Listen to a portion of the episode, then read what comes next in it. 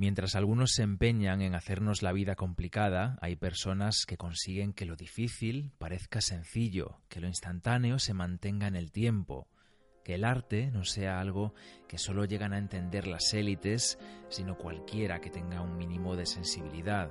Por alguien así hemos hecho un pequeño cambio de planes, la ocasión merece la pena, os lo aseguro, porque hoy estamos en una burbuja de silencio con el artista Juan Díaz. La Galería Chrysler de Madrid nos ha invitado a conocer una selección de sus acuarelas de momentos íntimos que se exponen en su sala hasta dentro de unos días, hasta dentro de muy poco. Con él, con Juan Díaz, nos vamos hasta allí.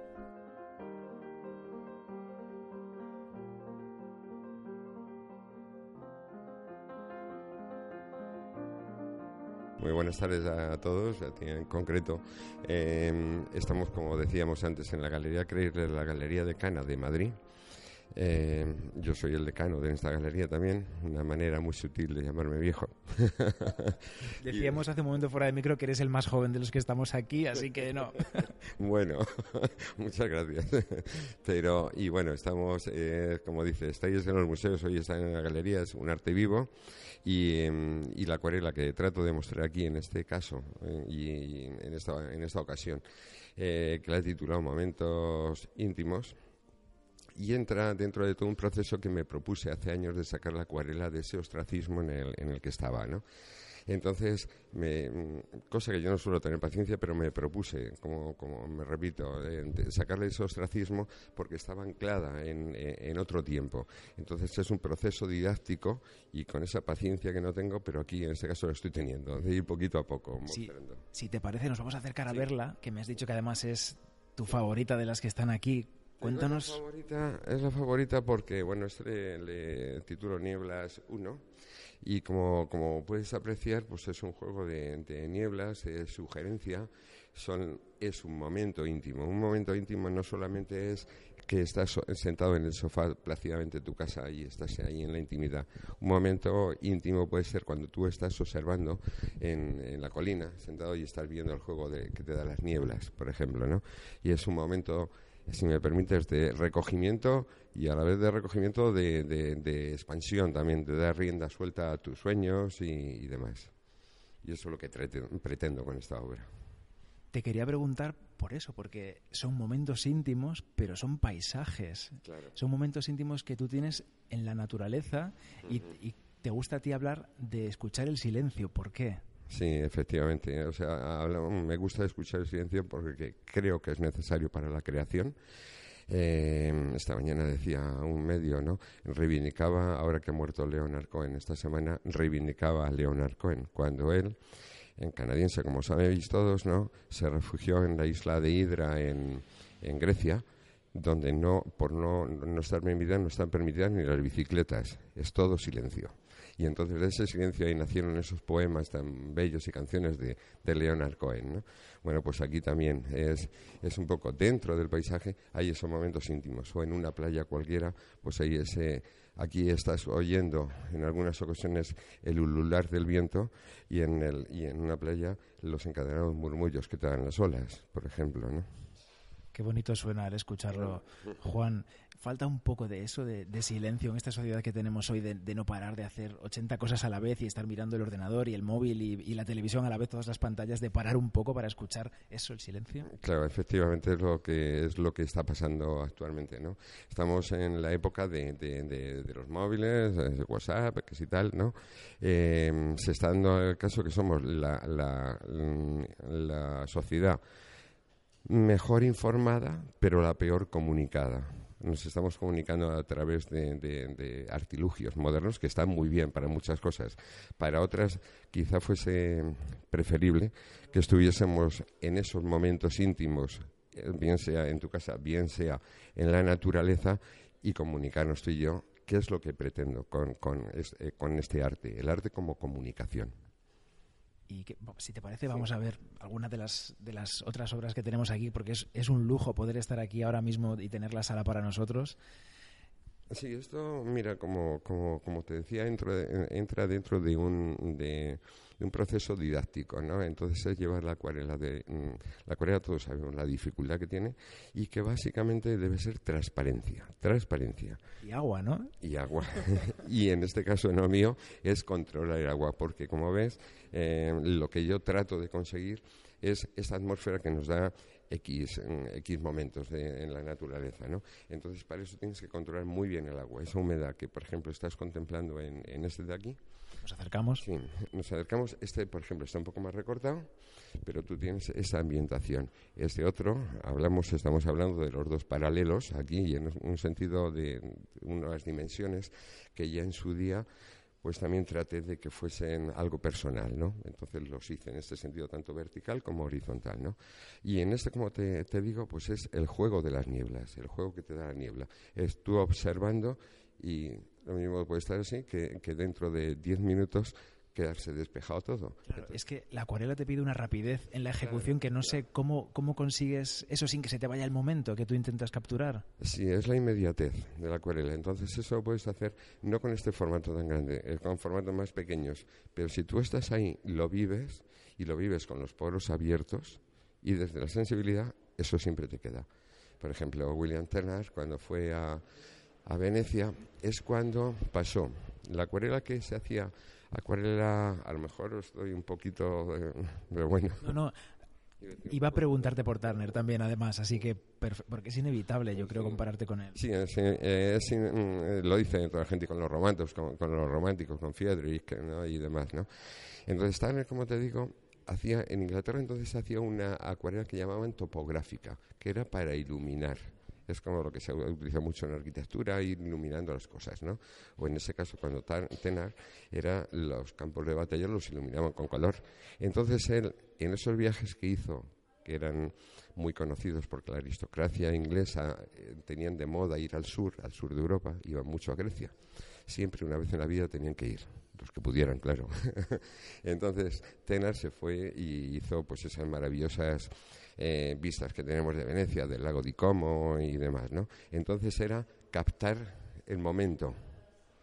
Entonces, para que, que, pasara a posteridad, lo efímero, dejarlo de una manera perenne, digamos, ¿no?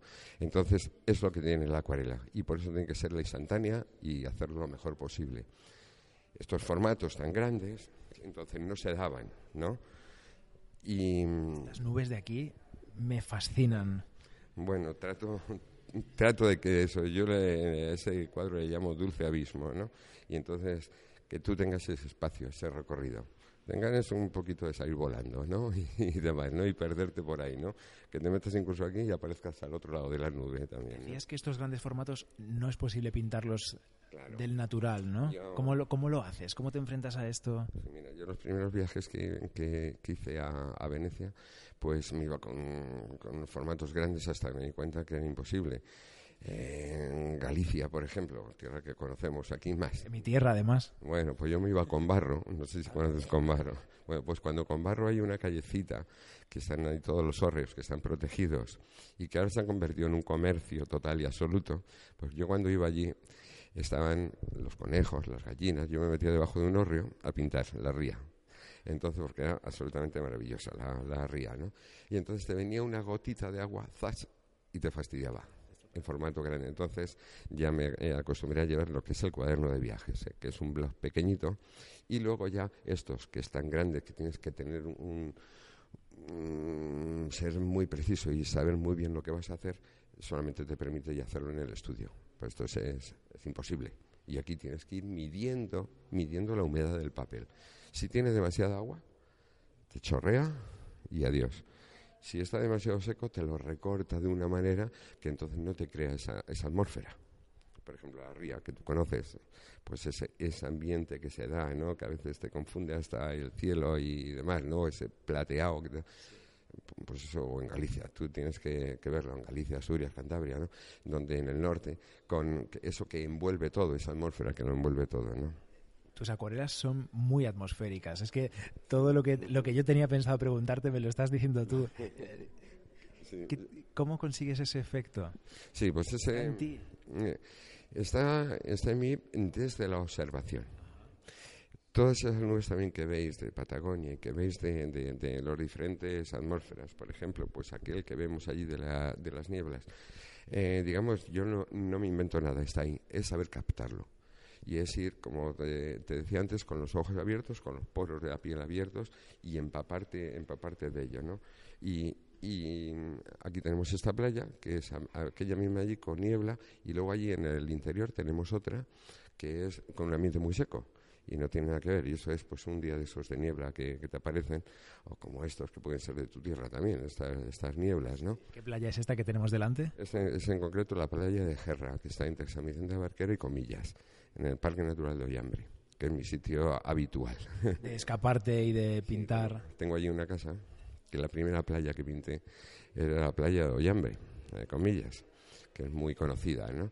Y quién me iba a decir a mí que después iba a tener una casa allí he visto en, en, YouTube que hay un vídeo en el que, claro, sales tú pintando en esta playa precisamente, por eso te preguntaba, no estaba seguro, pero sí que parece, ¿no? Sí, es la playa de Gerra. Vedlo porque es, es, muy instructivo. Sí, bueno, como, como habrás visto ahí, eso que ahí hay un compendio de lo que es, era la ejecución de todo un cuadro, ¿no? De cómo coges eh, el caballete, los colores, te diriges al lugar, sitúas el caballete y luego ir paso a paso, que enseño hasta los truquillos que pueda haber en la acuarela, ¿no? Creo que eres también un fanático de los tipos de papel, ¿no? ¿Cómo te has enterado? bueno, me documento. muy bien, muy bien. ¿Qué tienes con el papel? ¿Cómo lo escoges? Pues eso, eh, el papel es que no, no, se le mete a la gente. O sea, empezando, perdona que, te voy a alterar un poco. nada, nada. Es tu entrevista, Juan. Pero, por ejemplo, si cogemos mm, primero los colores. Los colores que yo utilizo, aunque sea una marca, yo lo digo porque es así, son Winsor Newton, entonces están químicamente testados para su perdurabilidad en el tiempo, ¿no? Entonces, eh, la acuarela, como hemos dicho, debe ser transparencia. Si utilizas unos malos colores y te da mucha tierra ese color, entonces parece que está muy sucia la acuarela y la acuarela debe ser limpia totalmente, ¿no?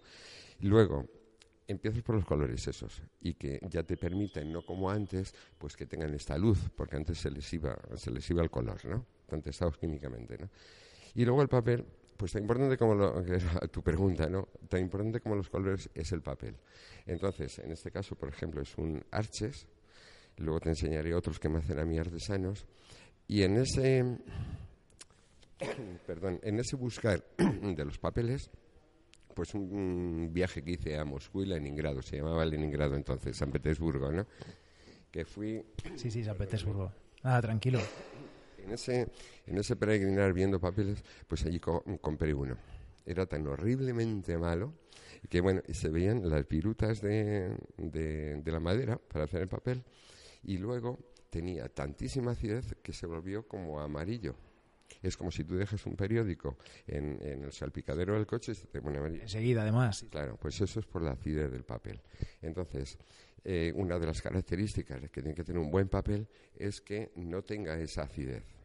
A raíz de aquello es cuando empecé y entonces ya me hacen los papeles que ya tienen ese color, pero sin ácido, para que no se altere. Pero para que tú pienses también en la conservación, en que duren los años que eso tiene que durar, porque una acuarela, recordemos, que es delicada, no le puede dar ni mucha luz, y cuanto mejor sea el papel, claro, pues mejor. Y luego tenerla, pues eso, en un sitio más o menos. Lo comentado muy bien. al respecto, por ejemplo, una acuarela efectivamente te pierde color y el óleo también.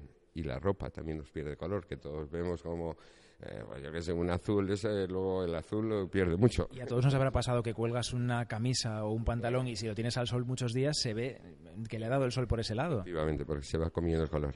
Entonces, lo que te comentaba antes de Winston Newton es que es importante que químicamente estén y que sean perdurables en el tiempo.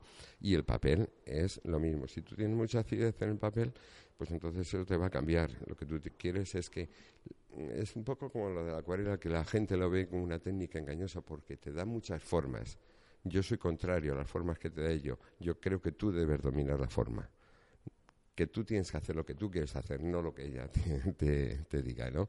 La echas lejía, por ejemplo, en, en unos colores y te hace unas formas raras, ¿no? Entonces, me parece muy bien que haga eso, pero tú, eso lo puedes hacer como ensayo, pero tú luego tienes que dominar, tienes que dominar esa atmósfera que tú quieres conseguir. Pero es muy difícil eso, Juan. La acuarela tiene fama de ser de lo más difícil. ¿Por, qué haces acuarela si es lo más difícil? Porque te gusta tener esa sensación de que la dominas tú y no ella a ti. decir aquí, dice, a lo mejor soy un poco masoca. pero... O retarte a ti mismo, ¿no? Mira, es, muy sencillo. Yo sé que la has empezado a hacer y que ya no la sueltas, pero eh, la pregunta es, por qué. Es un amante irrenunciable ya. Eh, sucede con la acuarela que es que, eh, os comentaba, te comentaba antes el proceso didáctico que me propuse hace años, sin tener la paciencia que debería tener, pero la tengo, ¿no? Y en ese proceso didáctico hice, hice todo eso. Entonces, ¿qué sucede? Si todo ese proceso, didáctico yo me fuese a la acuarela fácil, es decir, de que tú coges la silueta de Venecia, como vamos a ver uno allí, y lo hago en seco, pues es muy fácil. Acercamos, sí, sí. Pero eso es ilustración. Y la ilustración, con todos mis respetos, es diferente a, lo que es la acuarela. Aquí tienes que ir dominando en estos que vamos viendo la humedad para que esto no te chorree. Y para crear este ambiente tiene que estar el papel húmedo. Si tiene demasiado, te chorrea. Si tiene muy poco, eh, se te recorta. Y entonces sería muy fácil dar aquí esto en seco, pero entonces no conseguiría ese ambiente. No es lo mismo, claro. Claro, es, es un poco esto, esto, yo qué sé, estas neblinas que ves aquí, ¿no? Luego hay matices, que por ejemplo aquí, tú que... Lo que decías, esto es Galicia, ¿no? o, Santander, o... Eh, esto, en concreto es Asturias, o sea, muy cerca de... Muy cerca de es que estos verdes son del norte. Estos son los verdines, que dicen ahí, el verdín y demás, ¿no? Con una cantidad de matices, lo que pasa es que a veces se escapan, ¿no? Pero que están aquí, como esa luz que está al otro lado de la luz, digamos, ¿no? Esto, ¿no ves, no? Este, este más, tono más caliente, ¿no? la gente... Está debajo, ¿no? Claro, es que está el otro porque estaba eso, está en las nieblas y esas nieblas impiden que, te dé el sol. Entonces por eso se insinúa, es como aquel grandote de allí. Mira, ¿le ves? Perdona. Eh, aquel de allí ves un tono más rosáceo allí porque, claro, el sol que está por allí iluminando, entonces te, te, lo funde todo, que es pues muy típico de, de Galicia, por ejemplo. ¿Y este otro con las nubes altas? Y este es Castilla. Entonces aquí, como veis, es otra serie, como puedes ver, que es todo un poco de nubes, era un poco reto.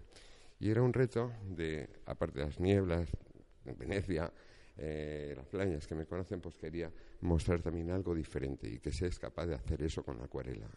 Repito, en el proceso didáctico. ¿no? Entonces esto, aquí es Castilla, y si ves, lo que llama la atención es la nube por este tema, tema tema único que he metido aquí de nubes, ¿no? Pero si te das cuenta, hay todo un paisaje debajo con unas nubes insinuantes allí, que esas las consigo cuando está el papel húmedo con el, con el pincel muy limpio ir sacando, sacando color. Pero acercamos y lo ves. ¿Ves esto? Sí, sí, sí, se aprecia. Todo húmedo. Es, sutil, pero se aprecia el volumen. Entonces tienes que acariciarla, acariciarla. Es una amante que le tienes que acariciar. En el tiempo que ella quiere que la acaricies, ¿no? Claro, porque... Porque se te pasa. Si eso estuviese eh, muy húmedo, lo de arriba nos invade. Si estuviese muy seco, se recortaría demasiado. Entonces no sería. Es como, por ejemplo, aquí lo tiene más recortado y aquí donde se funde con el propio cielo está más difuminado. Se te va fundiendo, ¿no? Y es eso, el proceso didáctico. Y, Maravilla. Vamos a, de Venecia, que nos comentabas cuál es, Juan. pues le tenemos allí al fondo. está al fondo, pues sí. nos acercamos. Sí, sí. Aquellos dos Venecias que tenemos allí, en su sentido, en este caso, horizontal, que es como te comentaba antes, el, cuando empecé con ello, pues me decían que, estaba loco y demás, que no guardaba la proporción. es un formato muy, muy, muy apaisado. Y entonces, pues bueno, lo que se trata aquí, por ejemplo, ¿ves? En este de ahí arriba, esto sería muy fácil el delimitar en seco. Pero lo que se trata de tu Venecia, quieres ver lo que es la Venecia, con su neblina y demás, ¿no? Entonces se trata de... Típico de Venecia. Claro, lo típico, típico, o sea, no la turistada. y vivirlo, ¿no? Y este otro de Venecia, pues es lo mismo también, y tienes que ir controlando mucho el agua, ¿no? Parece que están vendidos ya, ¿no? Por lo menos uno de ellos. Sí, está este, este, y, hay otro, tres, nos dice el galerista, ¿no? Y luego este, pues es de esa misma playa que estaba ahí con las nieblas, pero en verano que es muy parecido a ese del vídeo, porque está viendo del mismo lugar el vídeo que has visto. Sí. y es así. Luego tengo, mira, tú que eres gallego, te voy a decir, estos son los formatos que hice esto en, metacrilato, digamos, para los que nos están oyendo, que son unas acuarelas que las hemos enrollado en modo de papiro y las hemos metido en una caja de metacrilato. Eh, las podemos, si un día nos cansamos, las podemos desplegar y enmarcarlas. Y en este caso... es la idea como para poder tenerlas así también en el espacio, en, casa, donde... Como decorativo. Y tú te cansas de este ladito, le das la vuelta y tienes aquí la Peña del Caballo, en la playa del Aguilar, en Muros de Nalón, de Asturias, ¿no? O aquí te vas y es con la arena de abajo de esa playa. Y aquí... Que funciona a la vez como pie para... Claro, claro. de base. Entonces, ahí verás que esa arena es diferente. ¿Y es idea tuya? Claro. no, no... no, no, está muy bien. Es que me está sorprendiendo por eso, no, ni siquiera me había fijado, como estamos aquí rodeados de obras. No, pues eso, por eso te quería mostrar. Y aquí, que a lo mejor tú lo conoces por esto que me has dicho de que eres gallego, pues la playita, digo, la arena es diferente. Y es que esto es la playa de Portosín. Claro que conozco la playa de Portosín. Es más, sí, es más blanca la arena. La de al lado es más oscura, más tostada, ¿no? y es más fina y aquí es más gruesa. Todo depende de lo que tengamos en el mar, ¿no? Y esto es allí en, en Portosín porque fui a la playa, encargué un cuadro y sabes que a mí me gusta ir y, y estar allí y vivirlo y mirar a la playa do Vilar, que está allí donde las dunas de, de Corrubedo. Corrubedo, sí, que ahora están muy protegidas, pero tengo que decir que de pequeños en Galicia todo el mundo, todos los niños nos llevaban de excursión a las dunas de Corrubedo y nos tirábamos. Claro, como las dunas se estaban deshaciendo, ahora las han protegido y se pueden ver, pero no subirse a ellas. La gran duna esa de Corrubedo y luego están todas las otras y donde está la playa de Ovilar, pues eso que son unas piedras allí gigantes también con sus con sus mm, paseos eh, para, para conocerlo mejor. Hay un castro muy cerca también que se llama el Castro de Baroña, que está ahí al lado. Lo vi lo bien que está, justo en el en el digamos en el cabo aquí que está así. El que se lleve esto se lleva un trozo de, de, la zona, un trozo de Galicia, sí, pero para tener además ahí cuidado y bien conservado. Y ver los doy los los un poquitito aquí en eso que meto estos eh, este papel porque el lenguaje del papel que me preguntabas antes también es importante. Este es Arches, como decías. Este otro es uno que tiene su propio color, es mm, como si fuese un cartón, digamos, ¿no? Y luego lo que tienes que ver aquí, de, esto es la transparencia, ver los defectos del propio papel, si tiene alguno, pues verlo, que se ha fundido. como el ruso que decías, el de Moscú, ¿no? Claro, que, que tenía las virutas. Sí, ahora te enseñaré otro. Mira, Bueno, qué maravilla. Estamos aquí viendo los peines de la galería. Esto es, efectivamente, son los, los paneles. Esto es un lujo, ¿eh? El que lo esté escuchando lo tiene en parte, pero nosotros tenemos la experiencia total. sí, gracias. Mira, este color aquí, este es el color de aquel papel, del cuadro grande, ¿no? Te da la base del tono que tú quieres conseguir, ¿no? Que preservar. Es muy difícil pintar en él porque si tú con el dedo coges un poquito de saliva y mojas un cartón, ya te va a cambiar el color. Entonces, en este caso tienes que saber lo que te va a quedar a posteriori. Difícil. Entonces. que aquí, por ejemplo, la, la, arena, no sé cómo la has pintado, porque la arena de la playa es casi del mismo color que el papel. es tan oscuro. Aquí, nos vamos que estos son unos castellanos. Entonces, estos se confundieron. Ah, es vale. Se confundieron y me hicieron esto cuadrado. Y como yo tengo estos formatos muy propios, pero es que aquí una manera. Utilizaste... Hay que salir del cuadrado. Entonces me salí aquí. ¿Ves el este de la luz? El, el cable se sale, ¿no? Eh, este, Para romper con el formato cuadrado. Efectivamente, es así. Aquí nos salimos en esta playa, allí aquellos son campos de, de, esto de Castilla, o en esta playa, te digo, no existe. Entonces tú me puedes decir, ¿y por qué este blanco que está ahí no es blanco? Si pudiésemos medir, nos daría este tono. Es por el color que le acompaña. Entonces, por eso que nos parece. Por el azul parece la espuma blanca, pero en realidad es como un color tostado. Efectivamente. Y luego una maravilla de, papel, por aquí, en aquel, en aquel. Mirar, esto lo tenéis que ver los dos aquí, acercaros para... Pablo, tú, tú, Pablo, mira, ven, ven para acá. Mirar con detenimiento este papel, aquí. Eso es un papel artesano y si tú te acercas, acercaros muy bien, muy bien, veréis que parece una sábana, parece un lienzo. ¿No es cierto? Claro, lo han presionado lo han prensado con, con un trapo y entonces absolutamente maravilloso. Ahora tienes que ir, no te puedes confundir. Y luego si ves este, es otro artesano, y aquí, como en el ruso, que no es el ruso, se ven las virutas. Es algo parecido, sí. No, sé si lo veis. claro, se ve como si fuera la trama, pero del papel, ¿no? claro, no, no. el relieve. Hasta los, los restos, permitidme que lo descolgamos y lo veis. ¿Lo veis aquí? Las virutas. Esto de, la propia madera, ¿no? Pero en este caso te interesaba trabajar sobre ese... Yo lo dejo ahí para que se vea la transparencia. Eh, es que hay que demostrar las cosas también un poco. Cuando yo hablo de eso, si te digo la transparencia y luego tú me dices si esto es como si fuese watch o tratado como un óleo, no. Una cosa es conseguir los efectos del óleo, pero tratado con la limpieza de la acuarela. Entonces, una cosa es eso y otra cosa es tratarlo mal. Pero, bueno, lo colocamos. Y bueno, esto es una, la playa de Torimbia, en Asturias.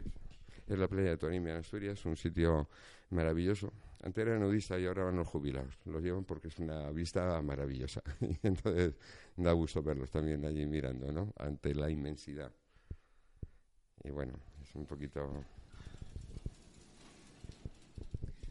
Bueno, quedan todavía unos días para que termine la exposición. Espero que la gente se acerque a verlo porque merece mucho la pena. Y oye, comprar también porque quedan todavía. Mira, te quería mostrar ya que estamos de, salida. Eh, allí hemos hablado de, mm, de los paisajes de playa con su propia arena de cada lugar. Aquí, esto es Venecia, es un amanecer, y hablamos de, del agua en Venecia, ¿no? Eso es agua sólida, lo de abajo. ¿Cómo es esto? Explícalo, Juan. Eh, mira, esto es un material muy caro, pero hay que hacerlo así. Es metacrilato. ¿Y la base de qué es? Este agua sólida. He diseñado dentro del metacrilato, he metido agua sólida. El agua sólida no es que sea agua sólida, es un componente químico de dos sustancias que las unes y entonces se quedan. ¿Lo ves el efecto del agua? y lo ves que está ahí con un poco más amarillito. Sí, se ve un poquito más amarillento y es la base, para que la gente lo entendáis, del metacrilato, donde está dentro enrollada la acuarela, que es, de grandes dimensiones. Esta vista de Venecia que se puede ver enrollada y claro, se ven, se puede ir girando y se ven pues los edificios de San Marcos. Sí, esta puede, si la desplegamos, nos vamos a 60 centímetros. O sea, es más que esos verticales, se ha visto como aquellos dos puntos quizá, ¿no? Y esto dices que es fácil, tú lo puedes abrir si lo tienes y bueno, exponerla desenrollada. Esto decíamos eso. no sé si me atrevería a manipularla. Yo creo que la tendría en casa así y directamente la iría girando. En este caso me lo dices tú y me dices, oye Juan, que, que, lo voy a poner a desplegar, ¿no? Entonces tiene un puntito, ahí lo ves, algún puntito así que simplemente despegar y ya está. Y eso nos daría pues este tamaño más o menos así, ¿no? Y esto aquí es pues que se vea el papel, es lo de... Sí, lo que contabas. un poco ese fetichismo, pero es muy bonito, sí. es precioso, porque el papel en sí es que es, es bello.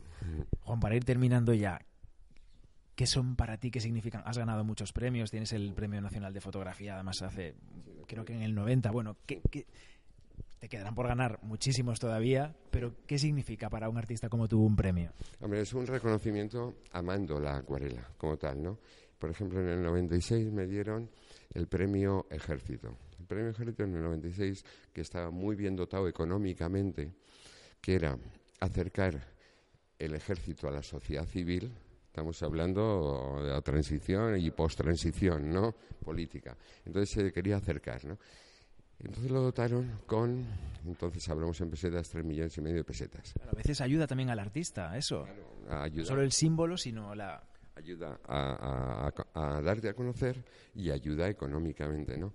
Pero ganar ese premio con una acuarela era harto difícil, porque al tener una dotación económica tan elevada, pues acuden muy buenos artistas también.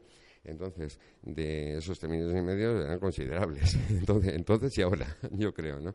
Entonces se presentaron 480 y tantos, se seleccionaron 29 y bueno, llegan una cualidad, algo insólito, ¿no? En, en, ese premio. Y era una cosa que tenía que versar sobre el ejército y yo andaba ahí así, así. Entonces puse vigilando la paz. Ese equilibrio, ¿no? Efectivamente. Entonces, un poco como cuando yo era pequeño que leí un libro del teniente general Díaz de la que decía que el ejército no está hecho para hacer la guerra, sino para defender la paz. está muy claro, está muy bonito. Vamos, para mí, para mí, a lo mejor hay alguien que piensa de otra manera, ¿no? Pero, pero está bonito ese concepto de la paz, ¿no? Que no, no buscar un poco la guerra, porque sí es un poco las armas que yo utilizo. Esto son las armas de la comunicación, desde un paisaje y todo esto, hacer las almas pacificadoras o reconciliadoras con el arte, ¿no? La comunicación como tal. Y Juan, las ferias de arte, que es el mercado del arte, hmm. ¿qué importancia tiene? ¿Cómo ves hoy en día, eh? Porque me imagino que ha cambiado mucho desde que tú empezaste con esto de las acuarelas. Sí, ha cambiado mucho. En principio también, dado que estamos hablando de la acuarela, pues antes yo he expuesto con otra galería y con ellos he puesto en diferentes ferias. Has estado en todas las ferias posibles, dentro y fuera de España, con que uno busque un poco lo, lo va a encontrar, si no lo saben. Por ejemplo, pues aquí en Arco era muy difícil estar con el Sax acuarelas, ¿no? Entonces estuve y luego he estado en, pues, en Argentina, en Bogotá, Miami, Nueva York y demás.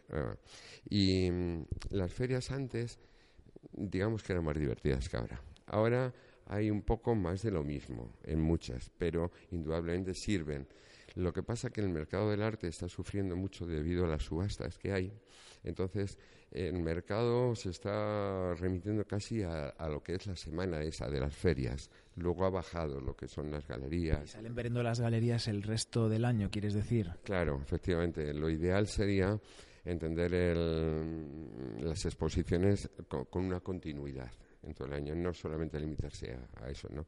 Y las ferias, pues, eh, no me gustaría decir muchas cosas en contra, pero, pero sí que aportan muchas. Pero Dan visibilidad también, ¿no? Pero hay algunas veces que es más repetición una de otra. Y eso es lo que no me gusta. Sí, hay veces, lo vamos a decir, hay veces que de un año para otro parece que es la misma feria, casi, ¿no? O tú estás en una feria, no vamos a decir nombre, estás en una feria, luego hacen otra, y dices, anda, pero si esto es como aquella. Entonces eso... Pero a la vez dan visibilidad mediática porque se cubren y hay artistas que no tienen la oportunidad de, salir en los medios y no es en ese momento de las ferias o de llamar la atención que hay algunos que también hacen las obras expresamente para la feria, ¿no? Claro, efectivamente es, es el mejor... Mm, no es tu caso, evidentemente. No, pero es el mejor medio para darse a conocer, evidentemente, ¿no? Y, digamos, en Madrid aquí, con Arco, Ar Madrid, Jazz Madrid y todo eso, la ciudad se transforma y con lo cual estás informando de que hay algo más. Es importante decir eso en este momento, ahora que, que, nos roban el arte, la poesía, la literatura, la filosofía y demás. Pues es importante que, veamos eso como arma, digo, contra la violencia contra, contra tantas cosas, ¿no? Es mi opinión.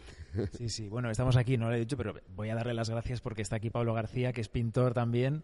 Eso no lo sabía yo. Y bueno, conoce muy bien el mundo de las ferias también. Es muy joven, pero pero sabe mucho y bueno, estaba, estaba sintiendo que sí con la cabeza cuando, cuando veía hablar a Juan, así que bueno. Sí, pero mira, estaba viendo de las ferias por eso, que él es más joven que yo, evidentemente, y está muy bien porque es darte a conocer. Es como lo de los premios también. darte... Una plataforma. Efectivamente, es, un poco... Y si sirven para eso los premios, pues bienvenidos sean, ¿no? Claro, es que al principio pues tienes que aceptar que eh, un día te van a decir que no, otro día a lo mejor te dicen que sí, y, tienes un reconocimiento, eso es, eso es importante. Otros como Bob Dylan no lo necesitan, le han dado el Nobel y no va a ir a recogerlo. Claro, y ahora estás poniendo en Londres, ¿por qué Bob Dylan? tú irías, claro, tú irías a recogerlo si te dieran el Nobel, Juan. Yo creo que sí que lo haría, pero no, creo que no voy a tener ocasión. Bueno, aquí dejamos esta charla que ha sido un auténtico placer en la Galería Chrysler de Madrid. el placer ha sido mío y recibiros y, cumplir con algo fundamental, que es el arte como comunicación, que decía Tolstoy. Tolstoy, la filosofía de Tolstoy, se lo decía a Jaume Golan, premio Nobel 1923 de literatura no hay un verdadero arte si ese arte no tiene como consecución final la unión entre los hombres. Por eso estoy yo diciendo la comunicación estoy hablando de eso y estoy hablando el arte como arma pacificadora. Muchas gracias, Juan. Y buenas tardes. Muchas gracias a vosotros.